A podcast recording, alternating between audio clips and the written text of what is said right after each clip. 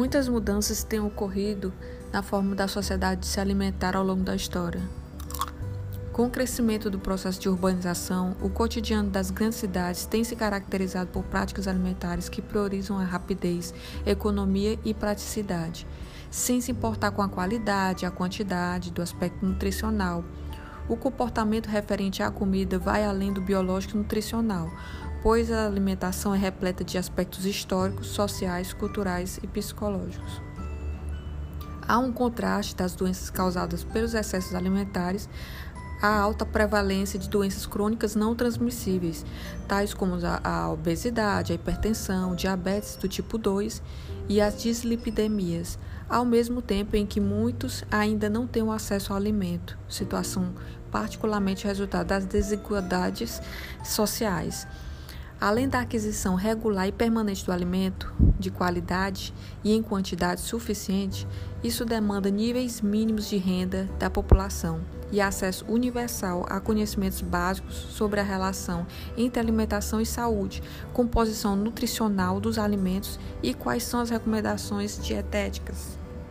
Essa oferta de alimentos deve ser estudada e monitorada no mínimo. A disponibilidade per capita, o tipo, a composição nutricional, a qualidade sanitária, a obediência, a regu as regula regula regulamentações legais, eventuais prazos de validade rotulagem nutricional, a cobertura da comercialização e o preço dos alimentos ofertados para o consumo. No caso dos alimentos não saudáveis, importa igualmente monitorar a quantidade produzida estratégias de promoção e obediência a eventuais limitações legais na propaganda desses alimentos. Do caso do lado da demanda, devem ser estudados e monitorados a renda, a capacidade de autoconsumo, as preferências alimentares, os conhecimentos sobre alimentação, nutrição e saúde e os padrões de consumo alimentar da população. Afinal, a disponibilidade de produtos industrializados uniformiza práticas alimentares com refeições rápidas e ricas em alimentos processados e pré-preparados. Uma das estratégias de promoção de saúde, dentre vários programas, um deles é realizado pelo CONSEA é um intercâmbio entre o governo e a sociedade como instrumento de articulação para assessorar a presidência da República na formulação de políticas e na definição de orientações para que o país garanta o direito humano à alimentação.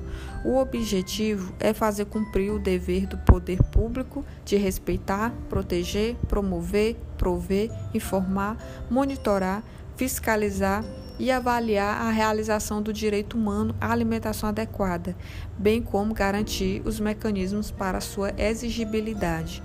O artigo pretendeu abordar as questões alimentares à luz da história e da cultura da alimentação, principalmente no que diz respeito à segurança alimentar e nutricional em sua relação com interfaces políticas, econômicas e sociais. No que se refere ao tema, refletir questões referentes às práticas alimentares, bem como da produção de alimentos e do consumo, seja fundamental para o entendimento da fome, da obesidade e do consumo.